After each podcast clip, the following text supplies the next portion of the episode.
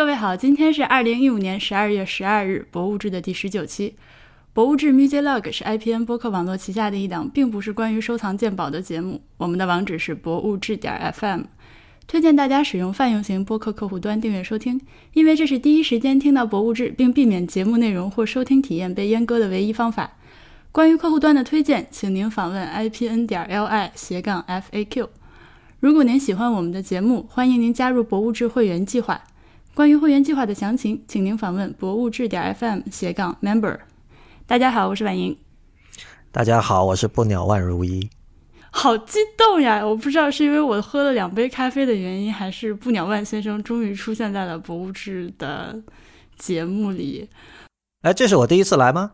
对啊，你从来没有出现过啊。OK，我我总觉得好像很多节目在 开头的几期我都去客串过。是啊，你这就是麾下有太多人马，已经搞不清楚哪里出现过，哪里没有出现过了。但是我们私下认为老板是嫌弃我们的。你们是谁？我们就是我大黄还有小爱。哦，好吧，我原来我这么不招人待见。嗯，但是不鸟万大叔来了呢，我们就要聊一些不鸟万大叔感兴趣，然后大家也会感兴趣的话题。那就是你等着我说吧。对，我在等你说。我本来想反驳这个观点的，就是啊，那你先反驳了。没有啊，博物馆我也很感兴趣啊。就是为什么你觉得我来了就要嗯换成一种可能和你们平时的话题有点背离的一个话题？不不背离，一点都不背离。我们常常聊什么二维码、什么 VR、什么这之类的。但是今天今天你来呢，你不是 IT 公论的主播吗？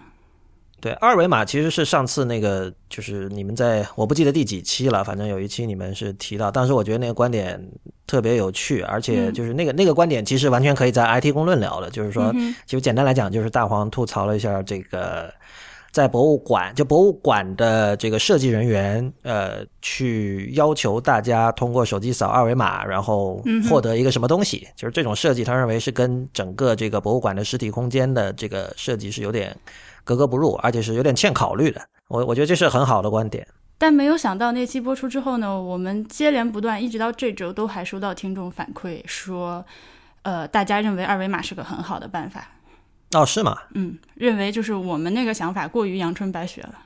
不是，但是他说好在哪里呢？他用他用他扫了之后，他期望看到什么？然后他期望看到的东西，他真正看到了吗？这就是我不，这就是我不同意的地方。然后他们就觉得，呃，这所谓的他们啊，就是写来反馈的听众们就觉得，呃，以前可能我去博物馆里参观的时候，这里摆了一个瓶子，旁边有个牌子，然后只是写着瓶子名字、朝代，然后简单的一两句话。但是现在我通过扫码，我就可以看到这个瓶子关于这个瓶子更多的信息。把他真的看了吗？这就是我的问题。而且这个更多的信息到底好不好看呢？它在屏幕上的 layout 丑不丑？我觉得也很。如果是我当时扫完之后出来一个很丑的页面，我真的直接就不看了。但事实上现在扫出来很多都是很丑的。好吧，我们我们今天讲的是那个，就是呃，简单说可以说博物馆的 app，但是可能不只是 app，更多的是。博物馆应该如何在屏幕上，或者说在计算设备上予以呈现？不过，我们是不是先应该做一下听众反馈？是我们一开始有一则听众反馈，这一位 Richard 先生特别可爱，他在呃，应该是先生，他在那个呃来信的结尾落尾的时候，有特地把自己的名字的那个音标给标出来，就是多想被念。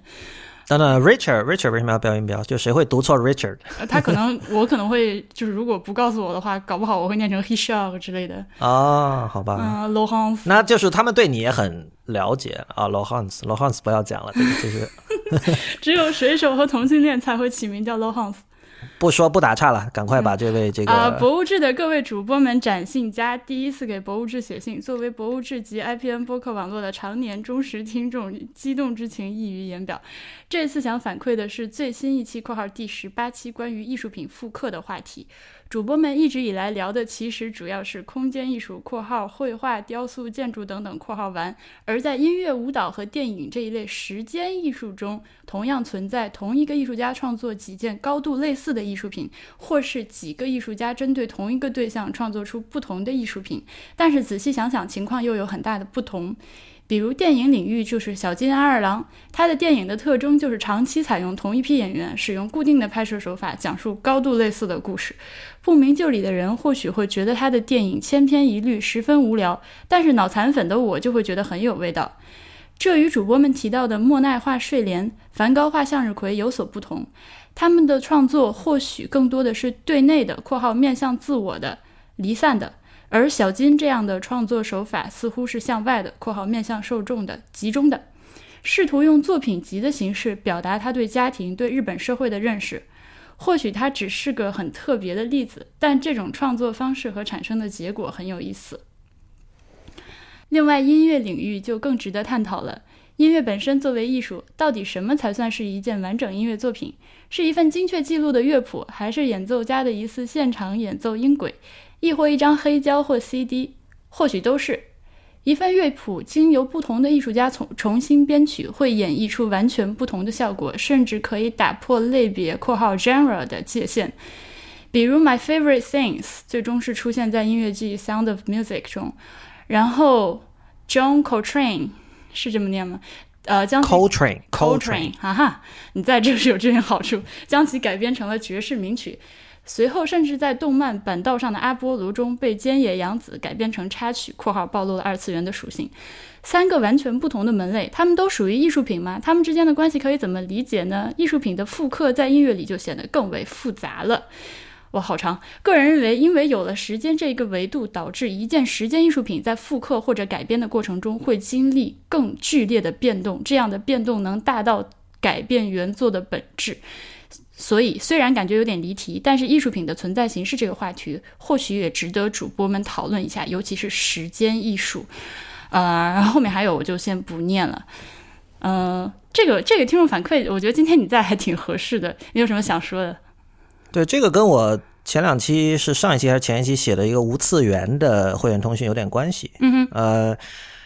音乐那部分等会儿再说。他一开始讲到一个什么来着？刚才小金二郎的电影啊，对，小金的话。嗯，你知道袁洁子最近死了，就是小津安二郎的御用女主角。这个我真不知道。对，她是一个，就对啊，就是小金的御用女主角吧。然后就是，呃，她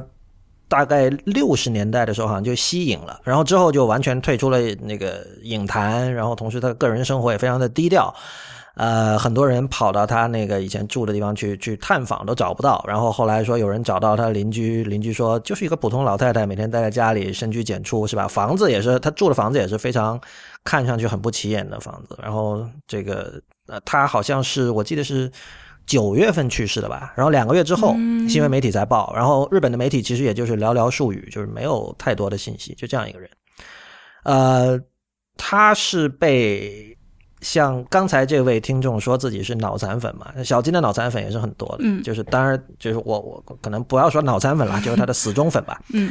呃，我自己在大学刚毕业的时候有一段时间，我也特别的，我我我不能说很感兴趣，但是我觉得就最准确的词其实是 fascinated，嗯哼，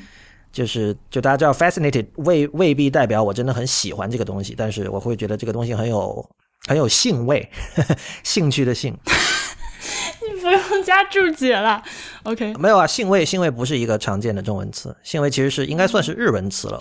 对，嗯，我记得零三还是零四年的时候，香港电影节，香港不是每年有电影节嘛，而且那个电影节是很好看的。香港电影节当年做过一个小金的专题，呃，当时我就兴冲冲的去，他每次做专题他会有一本专刊嘛，我也兴冲冲的买了一本那个专刊回来看。但今天说老实话，我觉得小金是。我个人认为哈，嗯，是有点被捧得过头了，嗯，因为你说他对我知道他的特点，比如说他的机位很低，而且基本没有运动镜头，嗯，然后他喜欢总是用这个阳光明媚的音乐，虽然这个剧情可能是很 melancholic 或者是很。悲伤的，但是但是他说我我的那个音乐必须是永远开开心心的，他有很多这样的特点，然后包括这个长期跟原节子合作，而且你知道这个小金和原节子这两个人，他们都是终身未婚的，所以这也很引人遐想嘛。就是这些事情，呃，给给了人很多谈资，呃，但是你说小金是不是真像比如说美国的影评人，呃，包括中国的很多爱好者所力捧的那么的具有？某种某种境界、某种某种意味，包括他那个无字幕。我现在觉得很就是你要换一个角度看，你你也可以说他就是一个普通的那种家庭剧的一个导演。他呃，但是其实这位听众他就是把小金的这个电影这一系列的作品，他这个就是反复出现的一些元素吧，呃，和我们上一期聊的那个就是艺术家反复的就一个主题创作同一件作品这件事情做类比。呃，先不说小金的电影水平到底是怎样，呃，我觉得他这个类比还挺有意思。而且，其实有时候我常常和我就是其他就是搞美术，虽然这个词搞美术的人都不爱听，搞美术的朋友、搞音乐的朋友，我们聊天的时候，因为聊到最后发现，确实，呃，你要这么说都是相通的啦。他举这个例子，我还就是可能对我影响比较深的，就是。宫崎骏，这也是他就是常宫崎骏的电影里面也是常常就是同一个主题，就是反复反复反复反复的出现。我觉得主题反复出现是 OK 的，而且其实任何创作者这个都都难免。我觉得甚至是你无论是你看，比如有文章的话，你看非虚构写作者，嗯，都会有这样的情况。那虚构类作品像小说啊什么那个。电影、电视啊，更加是这样了。嗯，我我先打个岔，刚才我在找那个，就有一本书啊，是那个荷兰有个作家叫 Ian Bruma，嗯他写的叫《The Missionary and Libertine》，然后这里面有一篇讲小金的，因为这个人他是一直很关注亚洲，可能从八十年代开始就很关注亚洲。呃，我就很记得他在这里边，呃，我觉得多少是带有一点点的。不能说轻蔑吧，但是有点小言边这样的口吻说的。他他总结这个这个，他说小金的就是这种电影是属于日本人称之为这个 home drama 的东西。嗯，然后他说这个小金本身对于情节是没有什么兴趣的。然后他用几句话总结了一下小金电影的一个一个大概是这样的：Girl takes care of old father. Old father tell girls to, uh, old father tells girl to get married. Girl says no. Father says yes. Girl gets married, both are sad, but such is life。我当时看到，我觉得特别搞，就是呃呃，其实是这几句话让我突然想到，哦，有没有可能其实小金也没有什么，就是它有点像什么？比如说你去那个隆安寺的这个看那个枯山水庭院嘛，很多这个这个属于就是说，你哪怕对艺术没有兴趣，可能你去那边旅游，你都会去看的一个东西。嗯，就是大家应该见过那个画，就呃。对，就是那照片，就是一块沙地上，呃，貌似随机着摆着几块石头。那你说这个东西是不是有某种禅意呢？你要说，可能算是。然后我相信很多人到了那个地方，整个环境给你的这个感受，都会让你有一种很震撼的体验，见到高潮的感觉。对，然后你会很接受这一套论述，说啊，这是这是禅，这是很有境界的，呃。但是你也可以说它什么都不是。小金有时候给我这样的感觉，就是它的好处，因为已经被论述了太多次了。比如说，那我我举个例子，如果你是一个一直看好莱坞电影的人，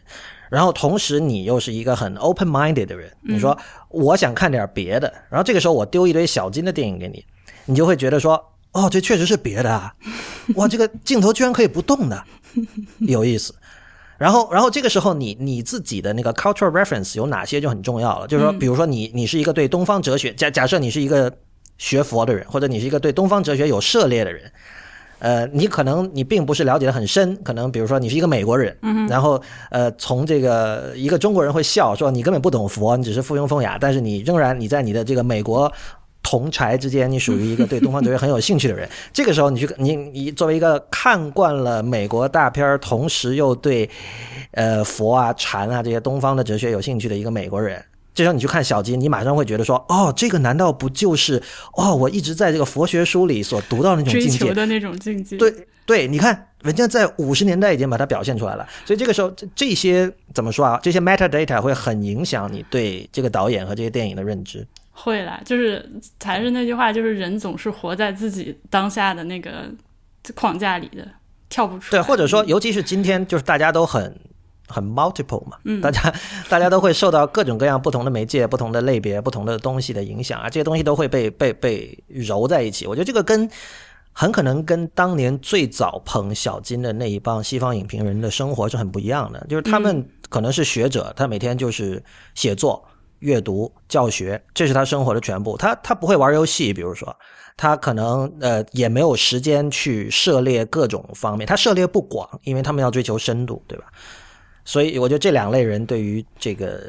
电影的认知，这就好像你说到这个，我不知道为什么会突然想到，因为我们接下来会聊一些就是那个手。就是手机的 App 和那个呃 VR 技术在博物馆里应用，现在有很多博物馆学的专家就是开始写这方面的论文，就是试图以一个学术的那个角度去探讨这些事情嘛。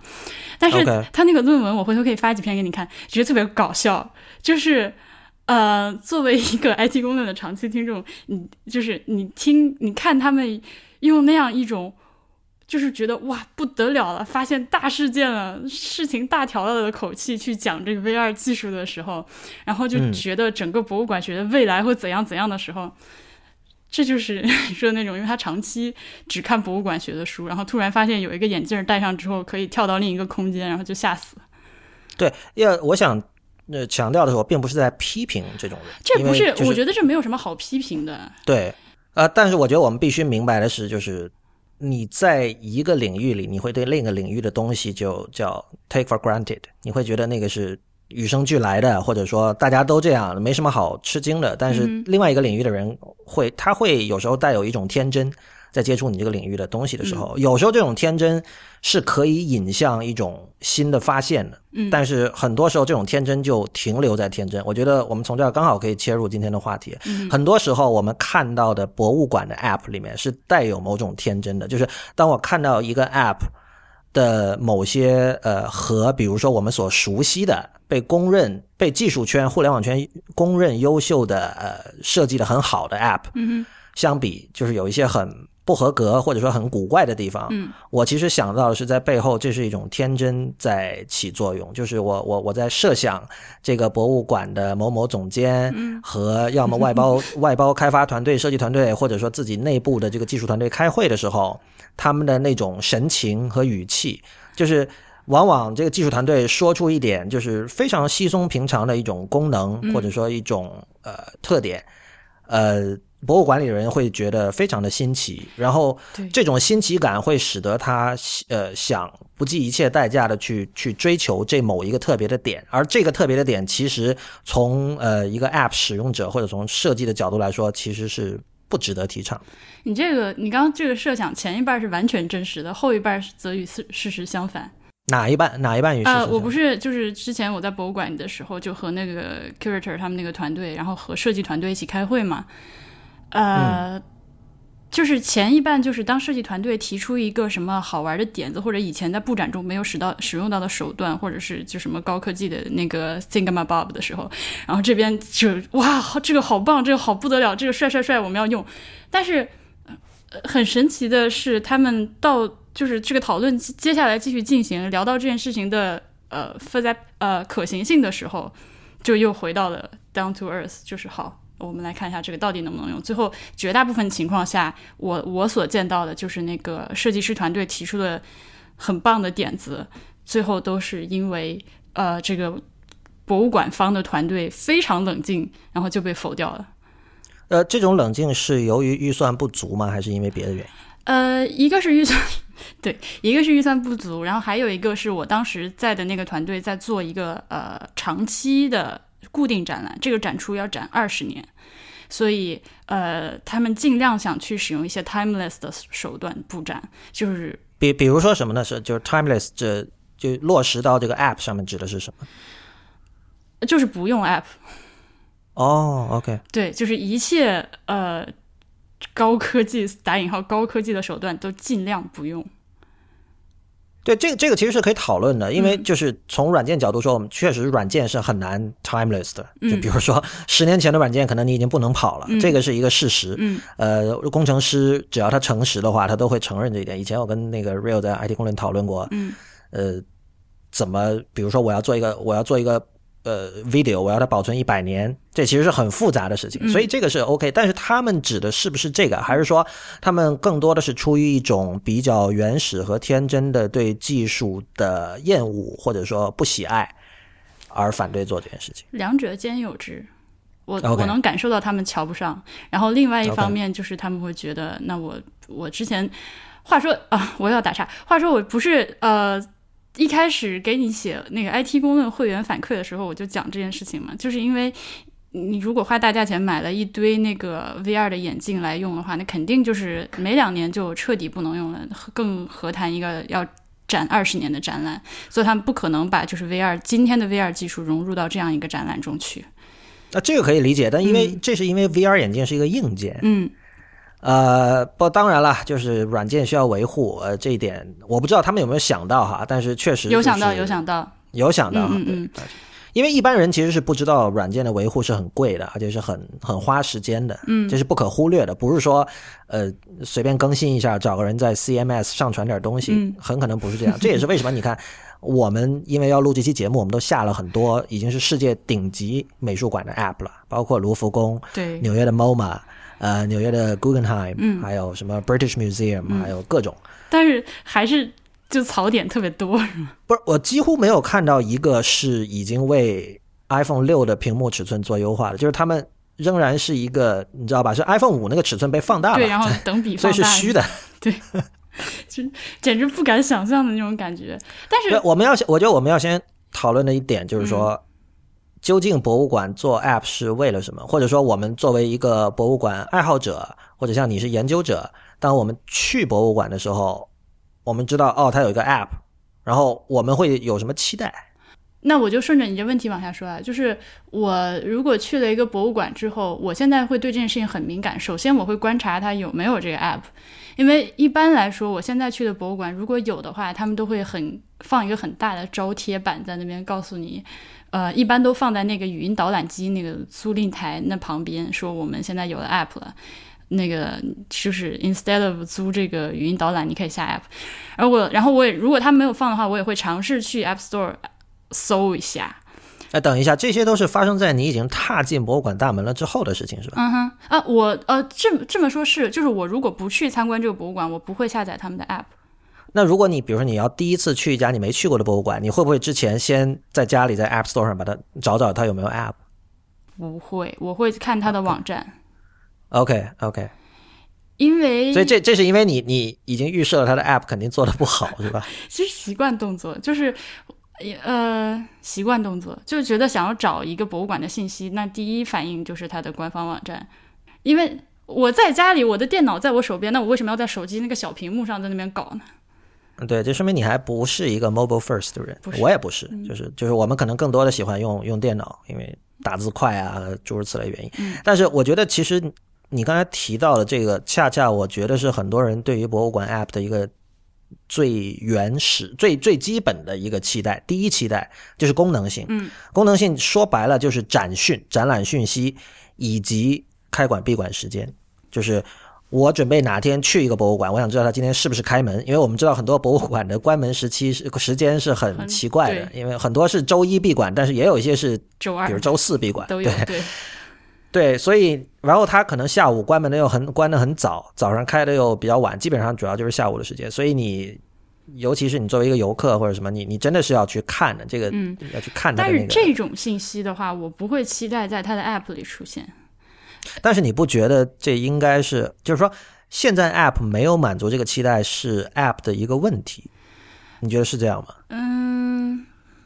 不一定。比如说啊，呃，就是像我我们去那个 App Store 里面搜故宫或者卢浮宫，打进去的时候，它后面出来会有一长串。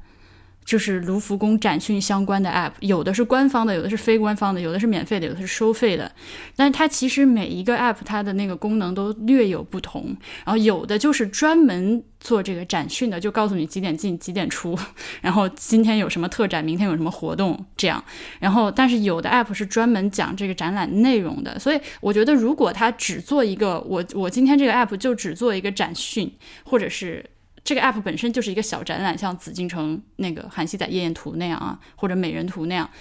那它就不包含任何这些实用信息，一点问题也没有啊。对你可以做不包含实用信息的 App，比如韩熙载夜宴图，其实我必须说，很可能是我 现在看到的全世界各地的我当然没有全看哈，就嗯博跟博物馆相关的 app 里，很可能韩熙载夜宴图是做的最好的。非常棒，嗯对，然后呃，但是但是问题是，就是这是不是一般人对博物馆 app 的期待？我是觉得说，一个人如果他想去看博物馆了，那么他肯定是觉得说，他他他已经决定去那个空间了，而不是说哦，我需要网上有一个这个什么虚拟展览，这不是那种啊。他既然已经想去了，他的期待肯定是更多是想这这，他希望至少能看到这个，你知道，就是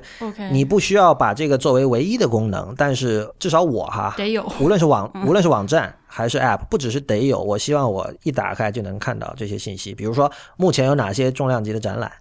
啊、然后它的开馆闭馆时间，这些信这些其实各大 App 并不是没有，但是我觉得他做的那个方式并不是让你很容易找到，清楚。对，嗯这个造成的一个结果就是很多人会依赖于其他的渠道去了解这些信息。当然我，我这个有可能把时间顺序说反了，因为在这个所谓的 App Economy 兴起之前，哈，那个已经有很多网站或者网线上服务，或者是一些私人做的一些这种微型服务，在做类似的事情。比如说那个，我不知道你知知不知道，国内有一个叫 Elvita 微的什么文艺信息什么，反正是一对夫妇，呃，他们做的，做了很多年了，其实就是那个 email 通讯。OK，他们每周还是什么给你，他把那个就是中国几大城市的，主要是北京吧，嗯，各种文艺活动分门别类的给你列出来，然后他发给你的东西，email blast 那样，对他发给你的就是一个 Word 文件，但是很长，啊有各种消息，然后他们也有豆瓣小组，然后他们也这个是一个基本是一个公益项目啦，也没有收费或者什么样的。嗯。但是我相信很多人是通过这种东西看展讯的。事实上，比如说我现在如果我偶尔回国的话，嗯，我我可能会去找看这个东西，然后我我就知道现在有什么样的哈展览。对，那当然还有像微信公众号啊，就是这这可能这些渠道去消化了这这一部分的需求吧，这可能是一个原因。所以你这样讲完之后，就更让我觉得，就是今天在博物馆移动应用的这个方面获取信息之杂乱，就是这是为什么我喜欢用网站，因为网站我知道它在那儿，然后它一定有一个，不管是它一定有一个导览的那个标签，然后下面就有这些东西。但是那个 app 里面，所以你说到就是普通人对于 app 的这个期待的时候，首先我得说我的观点已经就我的期待和观点已经不纯洁了，就是。我我我去看这个的时候，我不可能带着一个完全就是呃纯参观者的心态去观察这个东西了。嗯我很难去呃设想普通人对他的期待。嗯，那我觉得还有一种就是，我刚才说是参观前呢，但其实参观后，我觉得 App 是可以做很多事情的。啊、这些事情以前是由这个画册来完成的，就是你你看完一个展览，你可能那天时间不多，走马观花是吧？你想继续看，然后以前也嗯，我在、这个我在别。嗯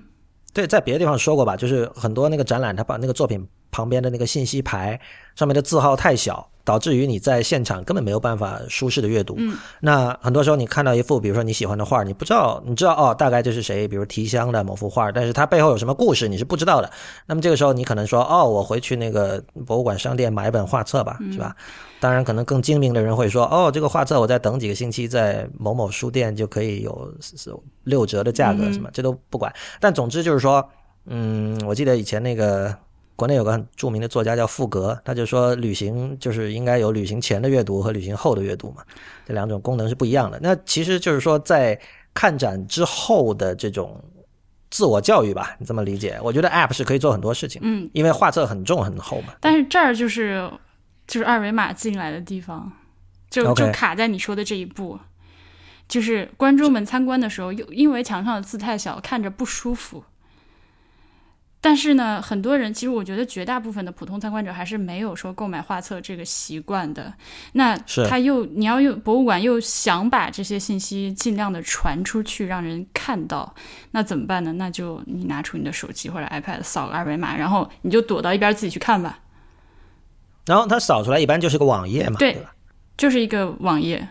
对啊，这个网页其实就是跟你，比如说你自己去手工输入，比如说 Guggenheim 点 org，呃，你能你你也能一步一步的找找到那个页面，只不过现在有一个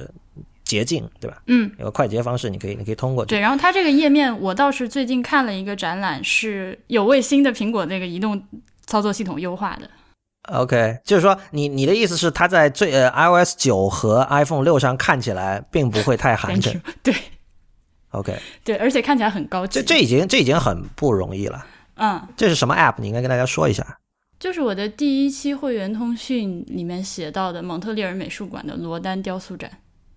OK，我我怀疑这有可能因为它是最近做的。对，特展特展很新的，而且是对，因为你你现在找一个团队，因为现在大家是在 iOS 九的时代嘛，嗯那肯定得支持最新版。但是如果你的 App 是在比如二零一一二年做的，那时候真的是 iOS 六的时代，然后你后续真的是我不知道，因为你现在看那个 MoMA 或者 Guggenheim，你一开始打开的时候，那个 App 它有一个 Splash Screen 嘛，然后那个上面是有那个 Bloomberg Philanthropies 的的 logo 的，所以那个显然是他们去找这个彭博社这个负责慈善的这一块儿有有出钱，嗯，但是我觉得可能就是当时出了钱，然后对必须说，呃，App 开发很贵，所以就这个一般来说，你要找比如好一点的团队报出的价格，一般都会超出博物馆在这块儿的预算之外。嗯然后甚至我们现在看，可能很可能是你哪怕找了这种企业或者说这种呃基金之类的组织来赞助，仍然是不够的。但是但是你知道吗？这件事情诡异的地方就在于，如果你跟博物馆里的人工作过，他们在处理印刷品，比如说他们在印画册或者什么的时候，他们的要求是非常非常细致的。嗯哼，就是绝对是达到了，比如说苹果内部的设计师对于这个 UI 设计方面的那种细致程度。呃，换言之，如果这些人是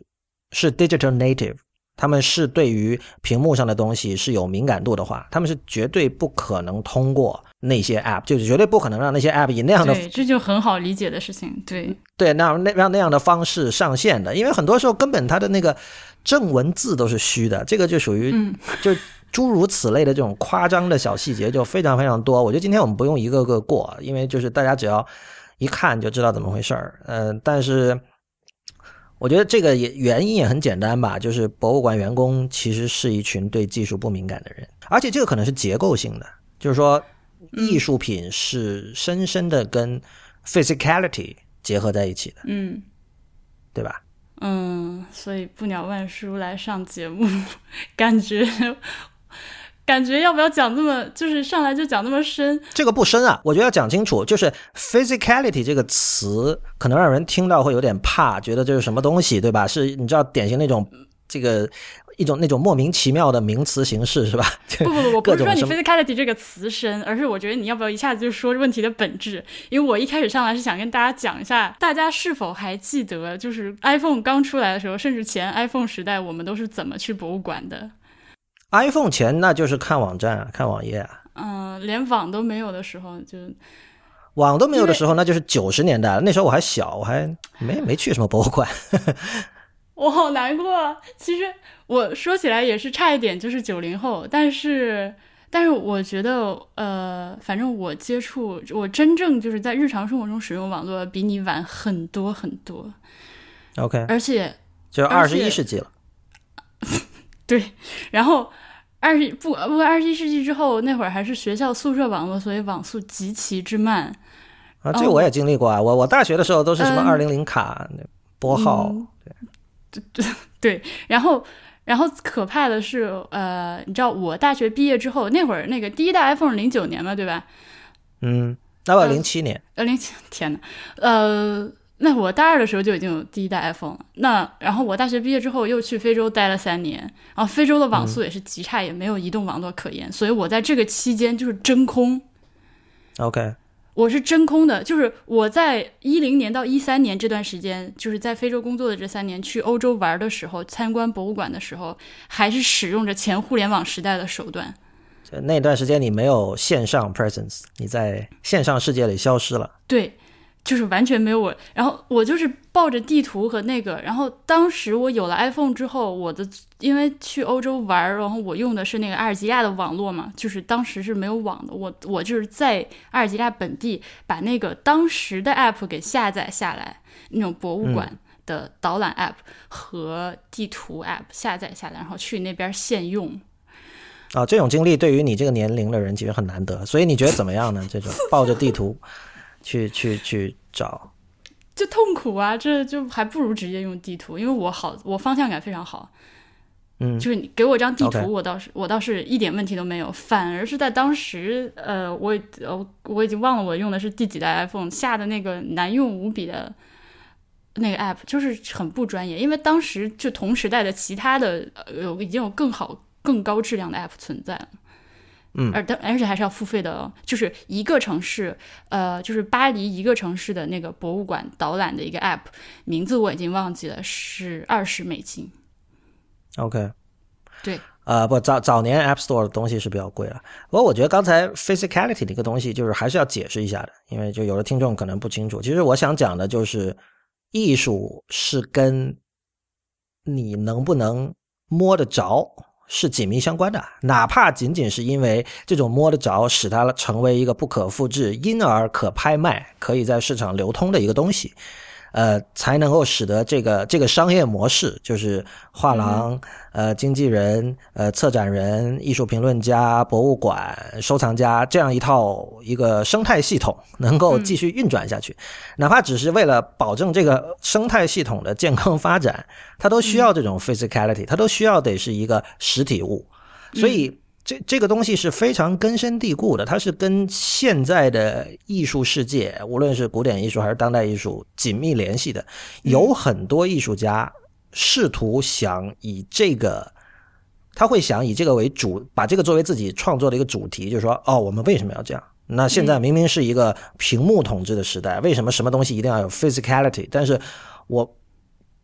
整体上说，这个显然这种尝试是不成功的。它可能是某种 novelty，是某种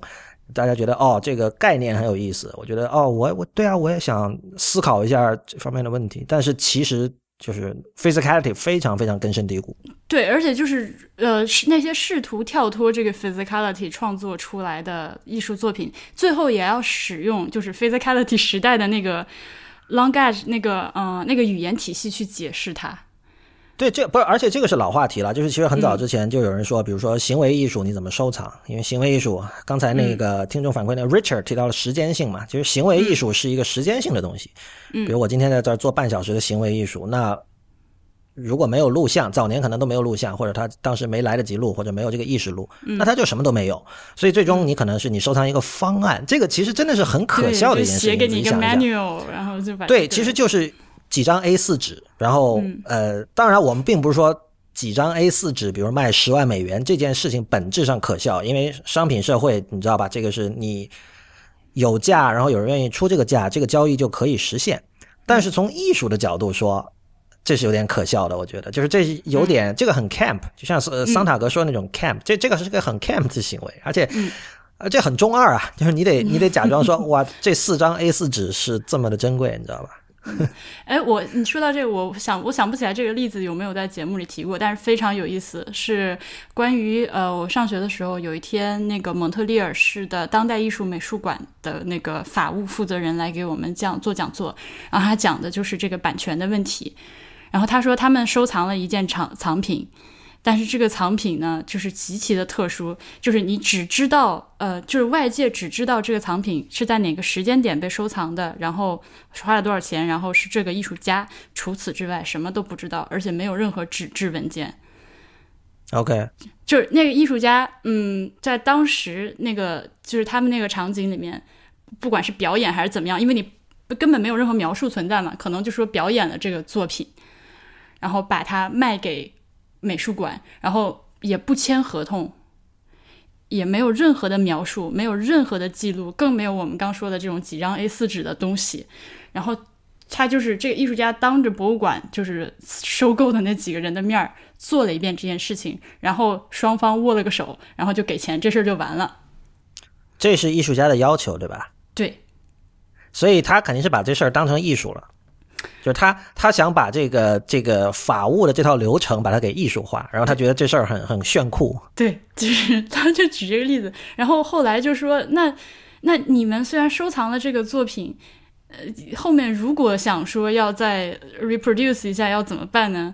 就说好像没有办法，就这样了，这是。就我艺术家不会管这个的呀，就是说你其实呃这个博物馆愿意做他的展览，本身已经是对他的一种信任了。然后接下来其实你是需、你作为艺术家，你是有这个就是所谓的这个艺术家的自由的，所以对他来说，他做了这么一个 gesture。大家觉得哇，这个好酷！以前没有人这么做过。这里有很多不稳定的因素，有很多危险的因素，有很多会让这个这个博物馆的官僚系统和法务人员挠头抓抓头发的一些因素。对，这个会让艺术家很嗨的，他会觉得，你看，我在这个试图，我在进入这个体系，然后我在玩这个体系，然后我其实。对吧？我 sabotage 了这个体系，然后最终他觉得可能对他可能觉得我这个行为是可以进入艺术史的。以后大家写到说，嘿，你看这哥们儿当年做了这么一档子事儿，这个在艺术史上怎么怎么样，对吧？所以他这件作品就是艺术家死了之后，然后当时在场见证的几个人死了之后，就再也没有人没有人知道到底发生了什么事。就现在，我觉得我是看过有一些类似的，无论是比如实验音乐界也有，就是他们对于整个艺术的这个体制、这个 institution 这这套机制很反感，所以呢，他们就试图用自己的作品来来对抗这套体制。但是，我觉得必须承认，这只是一种姿态，就是这本身不构成说这个作品是好或者坏的一个标准。嗯。嗯，但是刚才为什么提到 physicality？就是我觉得从根本上说，为什么博物馆 app 做不好，是跟这个是有关的。就是由于这种根深蒂固的对实体物的这种眷恋，导致他们就呃，要么是不愿意去思考怎么把像素做的优雅，或者说什么样是一种，就是他们很理解人和实体物的关系，但是他们不理解人和像素的关系。那。解决办法就是只好再等两代人吗？我我不确定，因为就是有可能这个呃艺术和 physicality 的这个关系呃是有可能不是一两代能解决的，因为你完全可以说像这个比如古典音乐演奏这件事情，这可能跟跟刚才 Richard 说的有点关系啊。就我一直觉得这是一种很像化石的东西，就是明明在今天作曲家本来是不需要一个活人。来帮他 reenact，来帮他重现他的作品的，嗯因为你的作品很多时候现在就是在电脑上做出来的，你的第一个版本就不是一个五线谱，也不是任何乐谱，很可能你甚至都没有乐谱，嗯，然后那你的作品就是一个文件或者一个某一个这个数字音乐工作站里的一个工程文件，就这样的，这是你的。Canonical 的一个 version，就最最原本的那个 version 那个版本。嗯，那这个版本，任何一个拥有这个软件的人都可以去进行重放，你不需要一个活人，比如说一个钢琴家或一个指挥家或一个小提琴家来帮你重现这个作品。但是，整个这个古典音乐演奏体系仍然还在，虽然有一点苟延残喘的迹象，但是它仍然还在，短时期也不会消亡。那很可能，我觉得，呃，艺术品也是类似吧，就或者说艺术家对于这种实体物的这种。这种感情，或者说这种这种 attachment，我觉得仍然会会持续。我我不觉得这一定是什么不好的事情，但是，呃，另一方面我又会觉得说，很多时候有些，我觉得有些那个博物馆 app 的问题是可以，是不是那么难解决？它也不贵。比如说，我举个例子，Guggenheim 的那个 iPhone app，嗯，你第一次下载之后呢，它会要你下载一个几百兆的一个内容包。对，很多都是这样。嗯，OK。对，我不知道他这个是出于什么样的考虑，就是说，他这个考虑就是像我那样的旅游者呀，就是说手机流量不够，但有时候我觉得他们是因为，呃，但我觉得你难道不是说，不是啊？这说不通啊！就比如说你是外国旅游者，你肯定是在酒店 WiFi 下载的嘛，你把那几百兆的东西做成 App 的一部分。让你以至于让你能够从 App Store 下载了之后就 OK 了，就可以直接开始用了，这有什么问题呢？那恰恰是旅游者他的手机流量不够，他才更不应该说哦，我已经在酒店 WiFi 下了这个 App 了，那我觉得这个 App 应该可以用了吧？结果结果他一出门说，我靠，要下载一个两百兆的内容包，对吧？对对对，也是也是，反正挺傻的。但我觉得，我觉得这个问题的核心可。对，很可能是，比如说博物馆的这个总监，他本身的手机流量是很少的，因为这些人他就不习惯，就他属于那种可能更看重通话分钟数而不看重每个月的流量包的人，就是对对于他来说，可能他甚至可能都不分不清 WiFi 和这个 data，就是就是 LTE 的区别。但是，所以这这种人他的思维的一个一个出发点一定是说，手机的流量是一个很稀罕的东西，所以我们。呃，不应该把 App 做的太大。我我们应该，比如把 App 做的只有，比如说十兆，然后那些内容包的话呢，就是等到回家有 WiFi 了再下载。我觉得这个其实就是没想通，因为这些人他平时没有那种需求，他不需要说你知道吧？跑到一个别，他去看各地的博物馆，很可能都是免费的，因为本身就是他的工作，对吧？他他他去另外一个博物馆，他可他是走那个员工通道的，他不需要买门票的，对吧？那呃，可是至少你刚说的这个有一点绝对是真的，就是在今天的这个博物馆，就是这个这个这个体系里面，馆长的意馆长的个人意志就是指导一切的。我不确定馆长的个人意志会不会管到像 App 这么细小的地方，反正就是管 App 的。你如果最后这个 App 要拿去给馆长本人审批的话，那他的意见就是确实是影响非常大。这这个是的，就是说，如果需要他，就但我觉得大部分馆长，因为因为馆长其实他的工作的很大成分是社交，对，出去搞钱找钱，嗯，对，就这些，就是他其实没有那么多时间去，他不可能，肯定不可能。身兼比如产品经理这种这种这种角色，那么我觉得他就是，我猜测绝大多数馆长不会太那个什么。但是你不要说馆长，就哪怕是旗下的人，就这么说吧。你比如说博物馆里有很多那种是学美术史的人，对吧？美术史的硕士或者什么或者什么文化研究之类的这些这样的人，这些人本身他们很可能从在他们的少年时代，他就不是一个特别喜欢玩电脑的人。所以，就对他们来说，技术仍然是一个我需要去学习，而且是可能是带着某种很不爽的心情去学习的东西。啊，所以，所以，那我们刚刚就是呃，其实你说的这些，就是你觉得为什么会差，是吗？就我们都不去说跟大家讨论这个到底差不差，事实确实是就是很差。嗯嗯，呃，你是我我昨天我们说让你来救场之后，你除了用了那个 iPhone 上的一些 App。呃，有 iPad 上的 App 吗？有啊，呃，他们很多其实我觉得重合度还是比较高的吧。呃，紫禁城那个 App 可以可以说一下，就是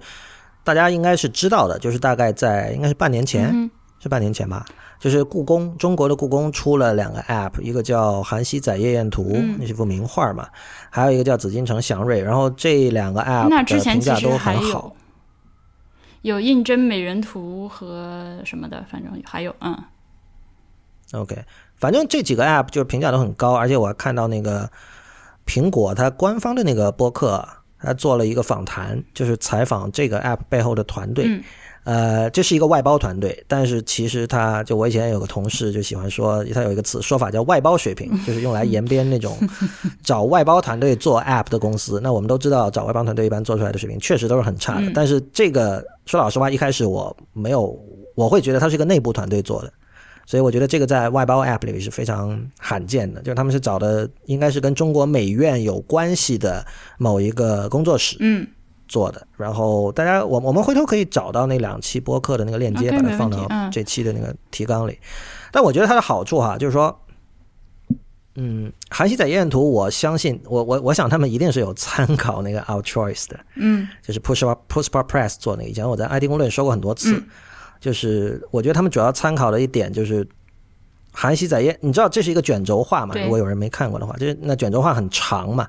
那有个问题就是你怎么呈现？那么它呃，Our Choice 它在设计上有个最高明的地方，就是它用那个 pinch，就是呃两只手指对角线的这种拉伸，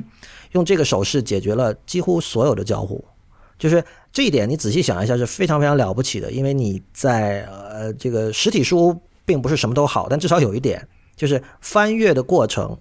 你的手的动作是很简单的，对，而它学习起来很很容易，你不需要。比如说，如果你有一个 App，有个电子书 App，它的这个操作需要呃同时包含 pinch、swipe 和双指点击，这显然是个学习成本很高的东西。但是 Our Choice 的好处在于它完全用 pinch 解决了几乎所有的交互。你把这张图打开也是 pinch，然后你回到目录也是 pinch。你知道大部分电子书 App 它回到目录是左上角有一个汉堡包的一个那个三条线嘛？或者你左边拖一个东西出来，但是它就为了，我相信它的设计是为了保证这种学习成本的低，所以它同样就是说，你只要 pinch 一下，就可以从正文回到目录，这是很厉害的。到时候它的目录就排在底下嘛，一条。这一点我觉得就是，反正我看到韩熙载夜宴图的时候，我马上想到这一点，他们有可能是参考那个，但他就我绝对不是在说他是抄袭，因为它事实上没有抄袭，它自己是，我觉得我觉得它它它整个设计其实很适合。怎么说啊？卷轴画这种形式，嗯，嗯，就是它和其他的我所看到的博物馆的 app 非就是这个交互方式的，就是非常的不同。其他的那个呃，像你刚刚提到的那 Guggenheim 还有 MoMA，呃，就是左左上角一个汉堡，右上角一个齿轮的那种，非常 对对对，非常经典传统的一个界面。然后你就一层一层去找呗，然后就是凭借着我们常年使用手机 app 的那个逻辑。就是觉得那个东西好像应该在哪儿，然后翻无数个文件夹下去，才翻到这个博物馆几点开门，是吧？嗯，因为必须指出，你你按照那种你刚才你刚才总结其实挺好，左上角一个汉堡包，右上角一个齿轮，你按照这种方式设计，并不是说就一定不好，就是这个其实是苹果主张的一种，就是你你照着它的叫 Human Interface Guidelines，就它有一套设计规则，你照这套规则去做，你是。相对容易做到八十分的，但是其实像这个韩熙载夜宴图这个 app，它是采取了更加风险更大也更难的一种方式，就是它有点像是像是游戏，因为游戏你知道可以完全无视苹果的这个什么设计规则，知道吧？他把整个画布当成一个自己可以自由创作的东西。但是这样，就韩熙载夜宴图和我们刚说的那些 app 完全不属于一个品类，我觉得，因为它就等于说这个 app 本身像是一个小展览了。你说的对，这个相相当于就是它是教育性的，就是。对，就是它属于嗯，看展之后可以去使用那个 app。对，或者没有机会去现场看到这个展，也可以自己在家就是只看这个 app。你知道吗？理论上，我觉得如果说这个团队可以把这样的一个东西，像海仔燕图这样的一套方式，把它比如说做成一个框架，就是可以为其他可以为其他这个程序员所用的一个框架，然后他能够把它比如说。卖给把这套技术卖给别的博物馆，嗯，我我是乐见这种情况的，就是这会改善这个 现在博物馆 App 设计的一个一个惨状嘛，就是，嗯，这个说法特别有意思，对啊。这个其实是当时 Pushbot Press 就是做 Our Choice 那个团队想做的事情，因为大家如果记得的话，当年他是说我们是一个数字出版公司，他不是说我只做一本。但是后来由于某些我们没有必要在这个节目里说的原因吧，就这家公司就被 Facebook 收购了，然后后来就没这个没这个事儿了。这这是我觉得非常可惜的一件事情。嗯，我觉得当然刚才我那个愿望应该也是不会实现的，因为这个虽然它的完完成度非常高，但是我觉得这是一个。就一锤子买卖吧，就完了，这事儿就没了。除非故宫下一次因为一些别的什么契机又需要做一个，然后再找这个团队，那可能又是另外一个一锤子买卖。嗯，这样。我我觉得，就我现在呃，可能从去年还是前年那个印真美人图那个 iPad app 出来之后，我就一直有在关注故宫出的各种各样的 app，就是他们官方现在呃已经出了一整套好多了。OK，嗯，就是。不只是你刚提的那两个，呃，然后水平有高有低，参差不齐，一看就知道不是一个团队做的。但是你能很明显的感觉到他想在这方面，就是想往这方面去使劲。但你知道吗？从设计角度说，这些 App 是非常典型的，就是我称之为美院 App，就是在国内做软件 UI 设计的人，就是有些人有一个说法，就是这一看就是美院体系的人，就是。你你如果混这个行业，你一定会知道他们指的是什么。就是他们很强调说我们要用 custom UI，我们要用定制化的 UI。我不喜欢像你刚才说的汉堡包加齿轮的这种设计，我觉得太千篇一律，对吧？但是我觉得这一次这件事情的好处在于，我不知道是不是天时地利人和，反正通常来说，这些美院系的设计师最终他很难碰到能够呃。相对完美的实现他们的构思的程序员，嗯，但是在这个例子里，其实他我觉得他整个实现度还是相当的好，很难得。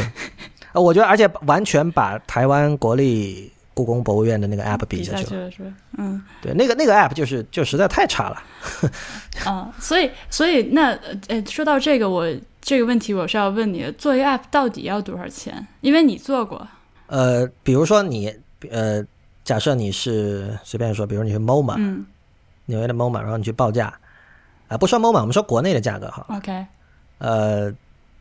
几年前，至少在几年前，像这样一个 App，绝对你拿到的报价应该是二十万人民币起跳。OK。绝对，就是当然这个价格很可能是里面有水分，大家会砍，比如你砍一半也有十万啊。呃，而且这这一部分钱很可能只包括就比如一点零上线。一点零上线之后的事情，下一步就想问，可能后面运营维护都还继续给钱？可能要另签合同，但是往往那个时候博物馆已经没有这笔钱了，那这个这个 app 就只能就荒在那儿。那么当然，它这里面一般会包含一个 CMS，就是就是可以让博物馆的编辑，就是非技术人员通过一个网页的界面去上传各种东西，比如说新的展览的这个重点图片啊。呃，展讯啊，这些这些资讯是可以不停的更新的，这个没有问题。但是，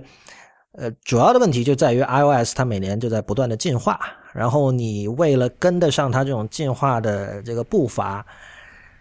是很花钱的，你需要需要找回原来的团队来做这件事情。然后，如果是外包团队，很可能他们已经在忙别的更赚钱的项目，他们没有时间理你，所以这种就造成了现在的情况。而且遇到那种那个从拟物化跳到扁平化这样的剧情转变的时候，我我手机里面有一个 app，就是那个呃美国国家自然历史博物馆恐龙的那个，然后就打开之后就就是没有任何反应，一看就还是那个拟拟物时代的样子。这个很，这个很怎么说，令人很沮丧吧？就是你，你不要说你悟到，就哪怕还有还有更小的一些事情，比如说图片是不是虚的，对吧？你像，比如说我们看到最近那个 iPad Pro 出了嘛，然后那个有很多呃比较。怎么说模范型的那种 App，它马上就支持了。比如包括像那个 Monument Valley 这样的游戏，马上也支持了，很多 App 都支持了。这个这个其实是需要有一个专门的团队在维护这种事情。所以你刚说的那个就是一锤子买卖这件事情，我觉得真的是很，就是说有这种事情，通常就是可能真的就像你说，博物馆管理层说，哎呀，我们要跟上时代做一个 App，然后拨了一笔钱，然后拨完之后，领导自己都不知道，哦，这事儿原来后面还要一直给钱啊，那不给了，对，然后就没有了。对，而且，呃，这很多事儿呢，怎么说？你很多人其实有这个意识，但是就是很多外包团队其实有这个意识，可能他们在初期谈判的时候会说到这个问题，但是等到实际说，比如第二年的时候，如果呃这个数字新媒体这块的预算砍了，那你就是没钱，那你外包团队就是拿不到别的钱，那你就是没法做。而且我我不知道，我不知道有没有我们听众有没有人在 iPad Pro 上看过韩熙载夜宴图的那个 app，我不知道现在状况是什么样，因为我没有 iPad Pro。啊。我也没有，那我一会儿问一下。节目做完之后，我问一下我知道有 iPad Pro 的几位听众好了。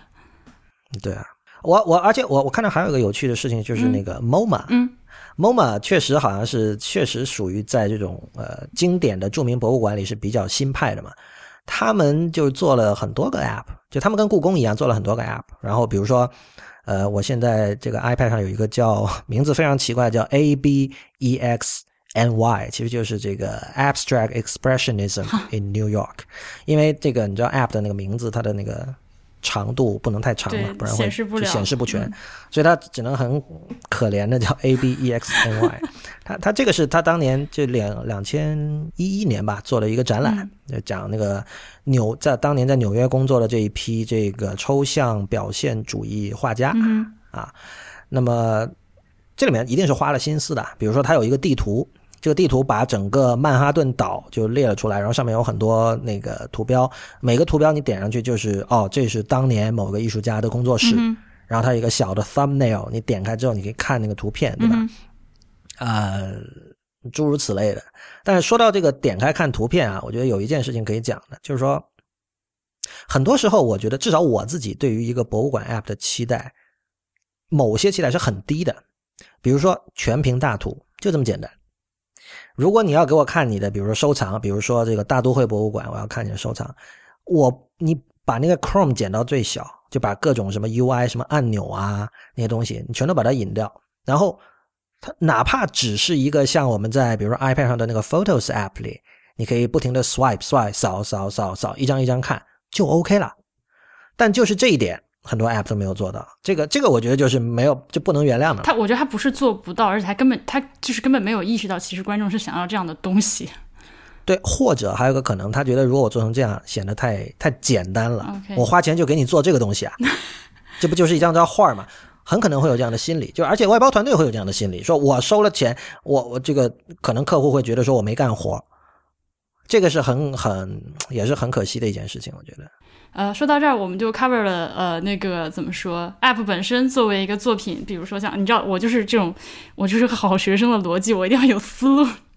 我啊，这很就我。们刚刚已经 cover 掉了那个 app 本身作为啊呃艺术品或者是展展展品或者是虚拟展览的这样的一一个内容，比如说像我们刚提到的韩系的夜宴图，另外我也推荐大家去看故宫做的印真美人图，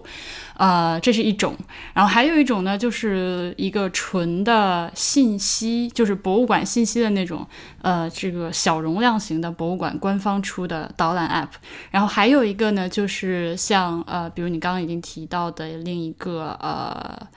呃啊，不对，你没有提到这个 Matt，呃，大都会，呃，大都会的那个我是惊到了，它就是什么都有，它除了展讯，呃，什么餐厅信息，什么停车信息，呃，那个我们最近有什么展，它甚至有把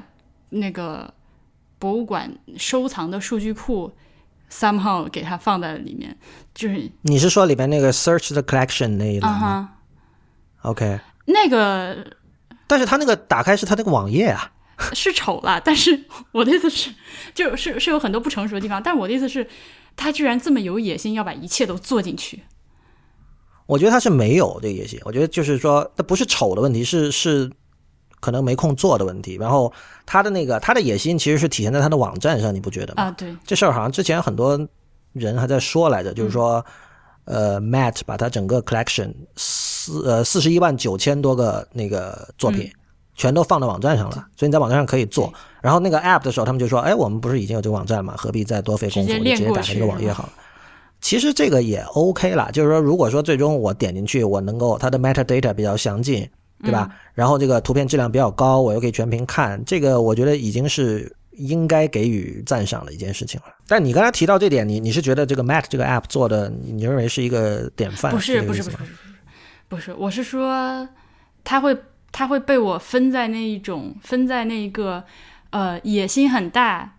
很想做好，但是 就完成度还是不够高的。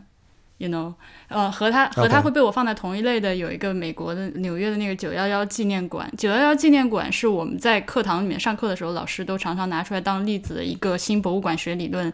呃，践行的非常好的一个馆。虽然我本人没，虽然？我本人没有去过，但是我读哎，我去过，我去过。你去过是吗？我读过好多关于他的文章，看过好多关于他的那个就是前期策展的纪录片什么乱七八糟的。然后他的这个，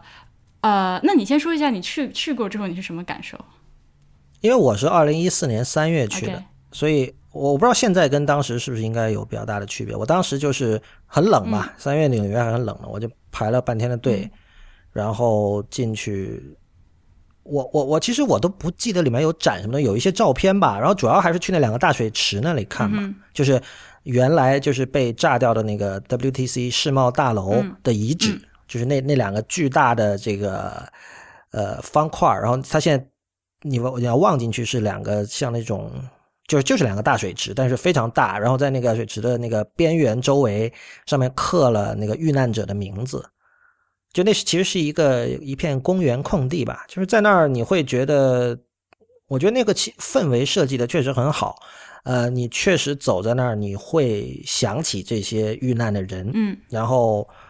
我当时心情其实是。就是确实是是很哀伤的，我觉得这一点就是说他的设计完全做到了他想做的事情。对，对，就是这样。就是所 为啥 其实新博物馆学里面有一个门派，也不能这么说，就是没有什么展品。OK，就我就不是我让你来就不是给你看东西的，而且呃九幺幺这个它其实它更多的是一个纪念馆型的一个博物馆，它里面展出的，然后所以我为什么觉得它又好又坏呢？它这个 app 就你通过看这个 app，你基本上就反正我吧，我我基本上就跟去了一遍一样，但你这个是从学术角度说吧？就从学术因为很，因为很显然现场那个体量是是巨大的。啊，对，就是说他很清楚的告诉你第一个厅在哪儿，第第一个厅有什么，然后第一个厅你从 app 里面很很容易的就是打开一个折叠的窗口，虽然也不好看了，但是你可以听到哦，罗伯特·德尼罗给你那个念的语音导览，然后下面如果点中文的话，还有翻译出来的中文字幕那样。然后就一个厅一个厅点过去，虽然就是很机械的这个操作，往上就往下拖，这样划过一遍之后，就好像是把这个博物馆看了一遍。呃，这种就是如果说我们期待一个 app 去呃代替那种原始的语音导览的话，那这个 app 做的还挺好，在这个方面。OK，但是除此之外，就还是就比如说至少中文排版就很难看。对我我是觉得我已经不期待，我我应该说，我从来不期待一个 app 能够替代什么，就是说我我觉得在哪儿 be there 在现场在现场是非常非常重要的。这也是为什么，所以我一开始说我对一个博物馆 app 的期待主要是在功能性上的东西，然后呃可能再往后就是看展之后的这个教育性，那这个属于属于一种 archive，属于一种。就有点像他节省了那天是谁说的我忘了，就是说。由于现在网上有很多艺术作品的清晰图，无论是官方的还是盗版的，就使得其实我们在看展的时候没有什么拍照的必要了。那我觉得这其实是做了一件好事儿啊，就使得大家可以专心看展，而不是专心拍照，对吧？呃，所以哎，你这个说到就会提到我想说的一个非常重要的一点，就是说有很多博物馆专业的人反对使用这些呃 app 或者是呃 iPad 的上面的 app。有一个很重要的点，就是他们认为这样破坏了参观者本人和他身边人的参观体验。我觉得，如果是这样想的话，恰恰不应该用二维码。啊，所以就是这就是一群还没有，they haven't got themselves sorted，you know，就是就是他们他们没有意识到，其实问题不在于 app，而在于你你怎么设计这个 app。对，或者说。就是说，他们他们会一股脑的把所有的数字设备视为是对实体欣赏体验的一种干扰，但是这恰恰说明，就是他们可能根本没有怎么好好的用过数字设备。就有一个比较经典的场景，就是呃，这已经是两年前的增强现实了。就是当你走进一个展厅的时候，呃，因为那个是加拿大的一个一个博物馆，一个是是。呃，面积占地面积非常大，然后管的分布非常零散，所以呢，当你拿着 iPad 走进这个馆的时候，你那个定位它就知道你在这个馆啊，但是它不能定位你在这个馆里的哪个位置，就只能精度精度到这样。然后你打开它那个增强现实之后，反正就是呃，你就拿着那 iPad 四处转，然后它那个重力给感应器就会就会显示你 iPad 对着的那个地方几百年前是什么样子。嗯，就是这么一个是哦，这这这是一个挺常见的 A R 的应用，就是就是你你你，就像你刚才说的，看一个地方几百年前的样子，这这确实是很有趣的。除了手臂会比较酸以外，这个这个 App 当时的开发者是来我们课堂，他说这个这个 App 花了六千加元，然后嗯，然后所以他就鼓励我们大家都下下来用，用完了还给他写反馈啊，反正反正我一下下就是啊。You know，就是 you get what you pay for，嗯，然后就像这，但是就正是因为大部分的 app 就是真正就是一线基层博物馆工作人员和观察者，他们接触到的 app 是这个质量和水平的。他就很不爽，他就会觉得说，我原本我们的参观者进来之后，他们能够脚踏实地的踏在我的馆里面，听我们的讲解员跟他讲我们身后的历史，然后用手触摸那个什么几百年的墙壁、木头什么，现在通通通都给我举个 iPad，就会，嗯，他们就非常不开心这件事情。对，我觉得这个就是要搞清楚，其实有些 app 不是让你在馆里用的。而且就是说，我要做 App，并不代表我要大家在参观的时候反复的用 App。是事事实上可能恰恰相反。就像我刚才讲的，如果你分解分分解成这个功能性和教育性的话，那一个是在看展之前，一个是在看展之后用，对吧？OK，呃，所以我不是最近看了一个展，我终于觉得还不错嘛。呃，嗯，写写成了两期，我还写了两去了两次，写了两篇会员通讯，就是那个。呃，蒙特利尔市的大图书馆里面的那个，嗯，我后来我的通讯里面没有提这件事情，因为我没有问的太清楚。我参观完那个展之后，抓住他们工作人员问了，我说这个点子是谁提的，谁给的钱，谁做的？然后后来被证明是其实是呃策展的这个艺术家，他是个独立策展人，他自己想出了这个折，然后嗯。他自己跑去找的赞助商，然后拿着钱拿着主意再来找的图书馆。OK，做出了这么一个东西。这个这个展览有引起什么更大的注意吗？就是比如你有看到哪个媒体在在报，或者还是说它就是一个地域性的一个展览，就是不太不太不太为人所知这样的。我不看电视。所以我就所以你就是那就是肯定是那就是其实就是没有没有对对，反正我因为你不看电视，但你肯定上网对，但是网上如果说网上有很多对，如果网上有很多讲述，你会知道的。你对地铁里就是呃蒙特利尔最常用的那个地铁海报也没有。对，不无从没有看到什么身影身影，我觉得还挺遗憾的，因为这个展真的做的还不错。我觉得呃，从潜力上说，VR 绝对是有潜力的，因为它其实指向了一个很核心的问题，就是说，这跟本雅明说的那个灵光啊，aura 是很有关系的。就大家有的人可能知道，就本雅明写过一篇很有名的文章，叫《机械复制时代的艺术作品》，那个是在二十世纪的上半叶了，就很早之前写的。就那个时候，比如电影刚出现不久，你知道吧？其实很像。所以我以前在 IT 公司写过一篇那个评论嘛，就是说，今天的本雅明是谁？谁是本雅明今天的接班人？就是说。今天游戏的状态就很像本雅明当年电影的状态，一个方兴未艾的一个新媒介，大家都看出他很有潜力，但是不知道该怎么应对他。但是本雅明就有能力在那个时候把电影这个东西分析的非常深入。然后他就提到了，就是说由于有复制技术的出现，导致很多艺术作品已经脱离了它原来的语境了。或者说，它可以脱离了原来的语境。这个语境包含了不止它周围的实体的空间，还有当时的时代气息。就是在时间和空间上，它都可以被延伸，它可以被复制到另外的时间和空间去展示。而这个就造成了本雅明称之为呃 aura，a u r a 灵光，一般中文翻译成灵光这样一种东西，就是你知道，就是围绕在就今天叫光环了。对，今天叫光环，就是说那个作品的那个光环就会没有了，然后这个会引来一系列的问题。它不是说就是好或者坏，但是会有一系列的问题。但是如果说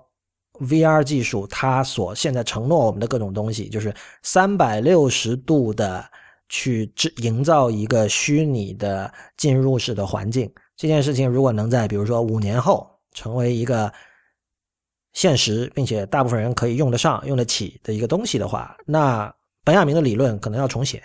但这个我今天才看到那个 Ars Technica 一篇文章，讲说那个现在呃大家追求在游戏哈 VR 游戏里追求的说是要达到九十 FPS，就是九十每秒九十帧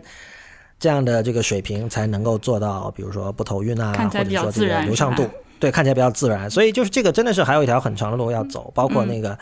你知道现在我们说什么 Retina 屏幕或者 4K、5K 显示器或者什么，就好像已经了不得了。但是其实你要在这个 VR 里做到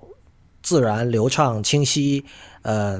高还原度，你你所需要的分辨率是远远高于 4K、5K 的。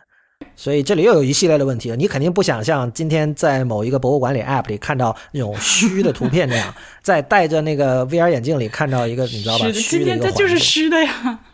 对啊，今天就是虚的，好难过。但是我我我觉得最痛苦的一点就是关于关于这个问题的点，就是就是其实就是钱的问题和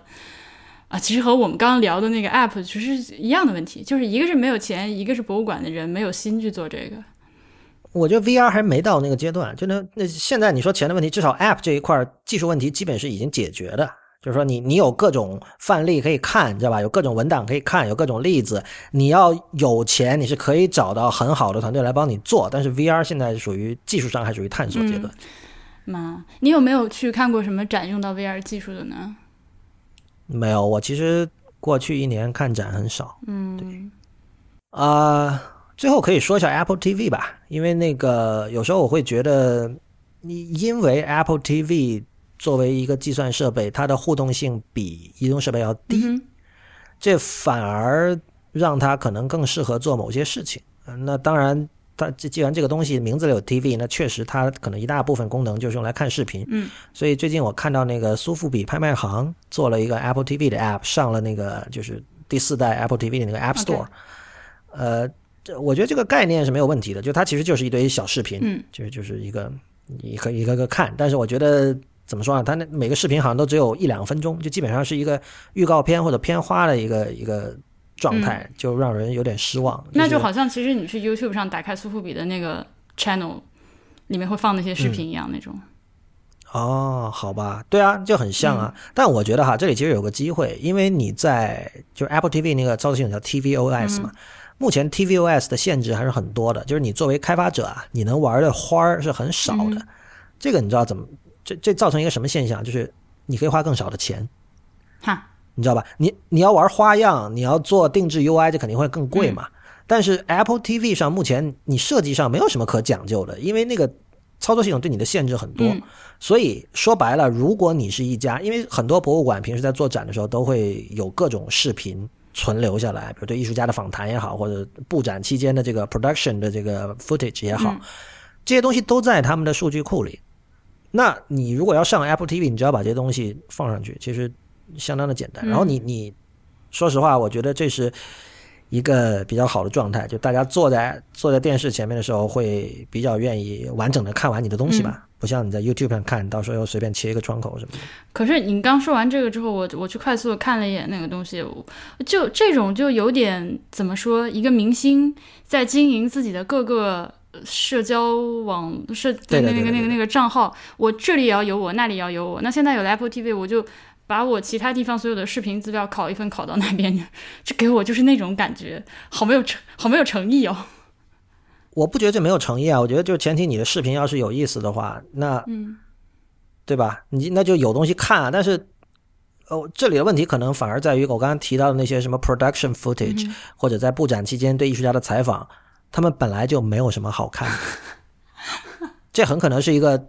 非常令人不快的事实，但是就是说这些东西作为一个 archive，或许一百年后对于研究者有价值，但是在今天你把它做成一个频道，放到这些平台上，就是我觉得你你可以做这样一个频道，但是你在做的时候，你可能这东西你得好好的去编一编、剪一剪，或重新设计一下，是这部分又要花钱了。所以哎，钱总是少不了 要花的。你可能不花在那个 custom UI 上，但你可能得花在视频制作上。但是他们就那样短给扔上去就完了。对，你就当我们会用短给扔上去这种描述的时候，其实我们已经在表达我们对那些视频内容的不满，而不是对这个 app 的不满，对吧？好吧，我呃，最后我我还忘了一个点，就是我们刚刚说那个呃手机这个这个 app 的时候，嗯，就是参观者拿着手机在展展厅里面走的时候，能够随时的，就是怎怎么让他不去扫二维码，就是能够室内定位这件事情。嗯，就是室内定位这件事情是意外的，在博物馆学界讨论的非常多的一个技术的点。这个就是像苹果那个 iBeacon 就是这种东西吗？嗯，然后卢浮宫之前做了一个呃小型的实验项目，我我回头试试看网上能不能找到链接。嗯，就是说他们当时给这个呃参与实验的这个参观者每人发了一个定室内定位的小装置，还不是什么 iPhone 之类的这种，因为。iPhone 做不到，anyway，就还发了一个小装置，呃，就全程记录他们在卢浮宫里的路线和在每个展品之前停留的时间。嗯，这个收集来的信息，除了卢浮宫自己就是做那个顾客分析使用之外呢，他们还呃，就是参与的实验者可以自己拿到这个资料，然后呃，通过那个虚拟卢浮宫这个线上参观的。展览重走自己的，就是 exactly 重走自己的参观路线，是做的这样一个呃项目，就是说使用移动设备，让你尽可能还原的在虚拟展厅里面参观，而不是只是拿一个 app 出来就看信息，你知道吗？这个我我自己在纽约 MoMA 看，当时看那个 Birk 的展览，它里面也有用那个 iBeacon，就是。照理说，你带着你的 iPhone，然后从一个房间走到另一个房间，他的那个呃，不是是带着 iPhone 还是也是好像也是发一个什么设备给你，我忘了。反正总之，照理说你他是按照他的那个专辑一个个年代不停的排下去的嘛。照理说，你从这个空间，这是这是他第一张专辑，然后走到下一个空间就是他第二张专辑，你应该走到那儿的时候，你的耳机里就开始放第二张专辑里的歌。但是那个效果很差，因为就是基本上你它是没有办法自动识别，你得手动去调。后来我也问了工作人员，那个那工作人员给的答案就完全就不合理嘛。他说这个设计在展览刚开始的那几个月还好，后来慢慢就失灵了。这个没有什么道理，除非有人去破坏那些那些那些装置，对吧？呃，你说这个我我觉得我还是得提迪士尼，OK，迪士尼，因为迪士尼在这方面其实真的有很多可以让博物馆的人去学习的，就是。我以前在那儿做过一个，就是它也是那种，就它叫 ride 嘛，就坐一个小火车，在一个封闭的空间里跑来跑去的。然后在途中，他前你前面那个火车上面那个屏幕会问你很多问题，比如说你是更喜欢在家工作，还是更喜欢去办公室工作，诸如此类的。我靠，完了之后，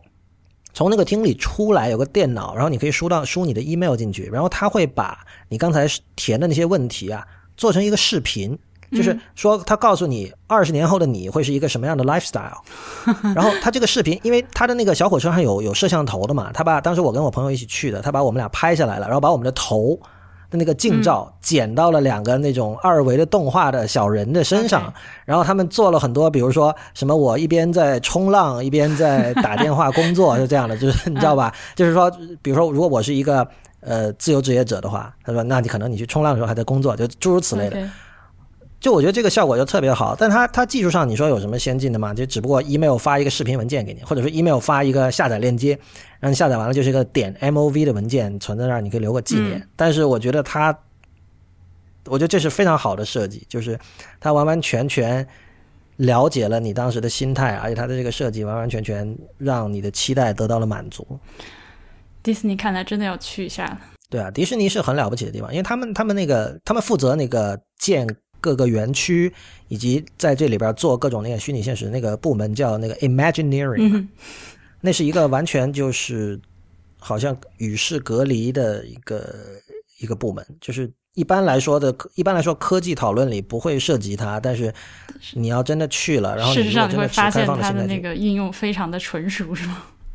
对对对，就是就好像他们在几十年前已经做到了我们今天要做的东西。那本期我们就先说到这里啊！博物志 Music Log 是 IPN 播客网络旗下的节目，我们的网址是博物志点 FM，新浪微博是博物志播客，Twitter 和 Instagram 都是博物志的全拼。我们特别推荐您关注 Instagram。如果您想入会支持我们，请您访问博物志点 FM 斜杠 Member。如果您有反馈，请来信寄至博物志 at IPN 点 LI。最后也欢迎您收听 IPN 播客网络旗下的其他几档精彩节目：IT 公论、未知道、内核恐慌、太医来了、流行通信、High Story、硬影像、无次元和选美。所以还有 After Show，就是来吧。因为李叔实在太不容易来一次了，不能这么轻易放过你。而且，其实我我之前没有跟你说过话，对不对？有啊，我们至少我们在商量《博物志》这个节目的时候，我们肯定是通过 Skype 的。I don't recall。我靠！我感觉我从来没有跟你说过话。然后怎么真的？然后就是呃，见是显然是没有见过了。呃呃，我其实我们听众里面有很多人已经考古考出来了。就是我之前是 IT 公论的会员，然后写了两封听众反馈，这样。对，这样才才和才和李叔认识的，嗯，后来就是我们说做博物志的这个这个节目，那你我想采访你一下，你是为什么想做这么一档节目？嗯，就我希望，因为现在任何这种新媒体哈，不管你是做播客也好，什么公众号也好，什么也好，就大家的注意力全都放在这个形式上。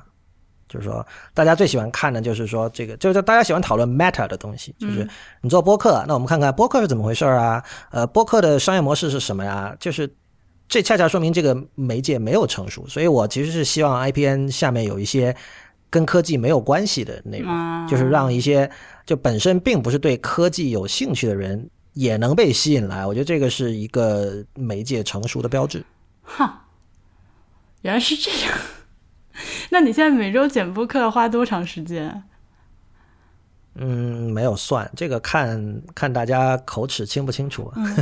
如果抢话太多，会比较比较花时间。抢话就是真的，有时候是因为那个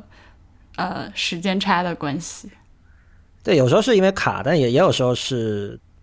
有时候是嘉宾不熟了。因为有的人你知道，他本身并不是特别擅长说话，这是一个问题。不过你应该跟大家说一下，博物志是你剪的，所以并没有花我的时间。呃，从某个时间开始就变成是我剪了，因为我实在是觉得不鸟万书太忙，不忍心让你每周剪那么多工作。好吧，我们我们 after show 要说什么？啊，我们的 after show 刚刚那个，这就是 after show 的内容啊！我在替我在替你的粉丝们采访你啊。你知道这些问题都是常常我在那个博物志的听众群里面，好多人问啊，李如一每周到底要花多长时间剪播客啊？那个你是怎么认识李如一的呀？这样的问题，所以我是一个非常贴心的主播，我会回答这样这种好奇。啊，是都都这都可以问的。对但是因为你平常就很高冷啊，你是如果没有人问你，你是绝对不会跟大家讲这种话，对不对？对我觉得这因为这个原因，我觉得跟刚才是一样的，嗯就是你这些都是 metadata，对我在我看来。好吧，但是我觉得 metadata 有时候其实闲聊起来还挺有意思啊。那我们刚刚那个听众反馈其实没有做完，Richard 先生的那个后一半关于那个 my favorite things，就是他前面是讲说举了小金二郎例子，后面是说那个音乐嘛，就是同一个音乐不同的版本啊、演绎啊什么这样的。呃，你想问什么？我忘了。你听过 My Favorite Thing 吗？当然了，我 My Favorite Things 是我每次去餐厅打工开张的时候放的第一首曲子，但是是爵士版，是那个 Miles Davis 的那个版本。Miles Davis 的版本，不是 John Coltrane 的版本。漏怯，John Coltrane 的版本，Sorry。OK，因为我我我其实不记得 Miles 有没有演奏过，但是 Coltrane 呃翻奏 My Favorite Things 是非常有名的，啊，他录过很多版本，包括他很多的这个 bootleg 唱片里都有非常精彩的版本，大家应该知道吧？吧吧吧吧吧吧吧吧吧吧吧，在那个音乐之声那个电影里的一首一首曲子。嗯，没想到你比我先唱出来。我我是这是我的一个非常坏的习惯，就是我说话的时候。说到一个东西，我非常无法控制自己去唱出来，或者是如果我呃我们聊天中想到一个什么电影的场景，或者是什么诗或者什么，我根本无法抑制自己要把它念出来的那个冲动，然后最后都这不是坏习惯，这不是很好吗？就都被我剪掉，哦，因为很烦。就是他们常常就是说一说一个什么事情，然后我就我在这边开始唱，然后就呃，所以那个这事儿怎么聊呢？我觉得也没啥好聊的。这其实是个很深的问题，但是就是简单来说，我刚才其实，在节目里有涵盖到一部分了，就是说，呃，说演奏这件事情，就是首先很多今天的演奏，呃，严肃音乐或者按通俗的说法叫古典音乐的人，我认为是不需要存在的。呃，这么我知道？我知道古典乐迷里有那种所谓就是版本比较派哈，那当然我自己也会对于我喜欢的曲子，我也会去听很多人的不同的版本，但是这东西总总有个极限。嗯。呃，很多人会说二十个大师弹同一首曲子都是不一样的，这个我认为是扯淡的，就是或者说他们的那种不一样是很很 petty、很 trivial 的不一样，就没有什么本质性区别。就是刚刚那位听众提到时间啊，这个时间其实我觉得可能很多人对于时间对音乐的重要性没有很深刻的认识吧，就是嗯你像 John Cage 当时就说，他说时间是音乐最重要的维度，不是什么和弦或者呃旋律或者、呃和声旋律或者对位什么的。他说时间是最重要的维度，所以他写了那个四分三十三秒，给大家知道。嗯哼还有还有一个例子是可能不那么激进的一个人，像卡拉扬，卡拉扬是个著名的指挥家嘛，他当时就说。大家都说我觉得他好对帅哦。呃，他的走红跟他善于利用媒体就拍好看的照片有很大的关系，我觉得。对，他不是，他就说，他就说那个大家说演绎演绎，两个人演绎一首曲子不一样，他觉得最大的不一样就是速度带来的，就是说同一首曲子，如果你比如你指挥的速度很慢，这个是一个很大的不一样，但是很多时候其他的那些不一样，并不是那么本质性的。这个我我是很小的时候在一本已经不记得是什么的音乐杂志上看到这句话，有可能是误传，但不管怎么说，我是同意这个看法。啊，让我想到那个 Glenn Gould 演奏的那个土耳其进行曲，嗯，对啊，他那个很著名的一个例子啊。那种就是会把朗朗逼疯的。他是另外一回事儿了，但是他他对于莫扎特肯定是有一种怨念，我相信他在 他的那个版本的土耳其进行曲里是，呃，我觉得大家没有意识到他的真诚，就是那并不是完全的是在延边莫扎特，虽然里面、嗯对它里面可能有一点点 tongue in cheek 的成分，嗯但是呃，整体来说，我觉得他是非常严肃的。他嗯是认为说我是可以这样谈的，而事实上这是一种非常 liberal 的态度。这种 liberal 的态度的缺失，恰恰是今天的古典音乐演奏界这么无聊的原因。就是说，大大家会忘记了说你是有权利去不按照作曲家的方式去演绎一首曲子的。这种权利其实你不把握的话，以后真的没有了。就像我说的，今天比如说像比如说 Adele 的歌，它最初的版本就是一个数字文件啊。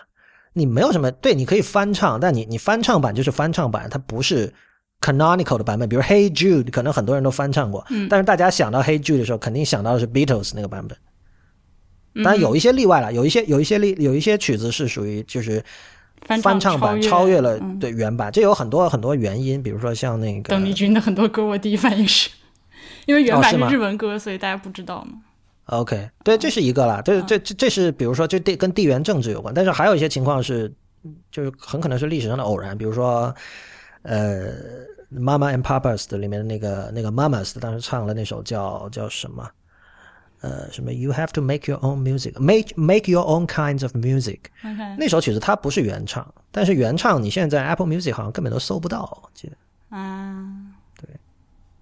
所以我我其实不太记得刚才那个人他讲三个不同版本的 My Favorite Things 是想说明什么。他就最后有说，他们都属于艺术品吗？显然是都属于艺术品啊。他们之间的关系可以怎么理解呢？然后他会觉得艺术品的这个复刻在音乐里比我们上一期节目里面提到的那个就版画的无数次印刷、无数次打引号的印刷。显得更有复杂、更有深度，因为因为可能就是音乐的这个复制，不管是说翻唱还是同一首音乐在不同时间的反复播放，和那种实体物的复制是怎么说更抽象些？我我觉得这个不是复刻啊，这个就是三个版本的 My Favorite Things 的关系有点像，比如说三个不同的人去演绎莎士比亚的《麦克白》，比如说，或者说像你知道像那个呃王晶的老爸王天林，当时有一部很有名的电影叫《野玫瑰之恋》，一九六零年代的那个是老人你好。不那个是好像说是香港影史上唯一的 film noir 黑色电影嘛，，OK，然后然后就那个片子，哇，你诺它的还念的好标准啊！好吧，谢谢。那个片子的剧情是卡门呐、OK，对，但但你看，当年的中国呃观众未必知道那个是那个那剧情就是卡门改编的，所以我觉得，比如说《野玫瑰之恋》和原来的卡门，或者说比如说比才的歌剧卡，因为卡门这个故事肯定很多文艺作品里都有吧，但是你比如说呃《野野玫瑰之恋》和比才的卡门歌剧这两个作品之间的关系比较像是，比如说 Coltrane 的《My Favorite Things》和原版的《My Favorite Things》的关系，那完全不是复刻了。哼，或者这像你要再这么怎么说的话，比如说像一个，比如说六十年代的电视剧被翻拍成电影，或者什么，比如说像像 Lost 这种剧，嗯，它是零三到一零年吧在播的嘛。那比如说二零三五年有人想重拍 Lost，把它拍成一个 VR 电影，可能是这样的关系。OK，这样听众反馈就做完了，我觉得这件事情 close 掉。那好吧，那就这样吧。OK，嗯，好所以下次什么时候再来上博物志呢？有合适的话题呗。我那个如果有看了印象深刻的展览，我肯定会跟你说的。OK，那么 After Show 到此结束，大家再见。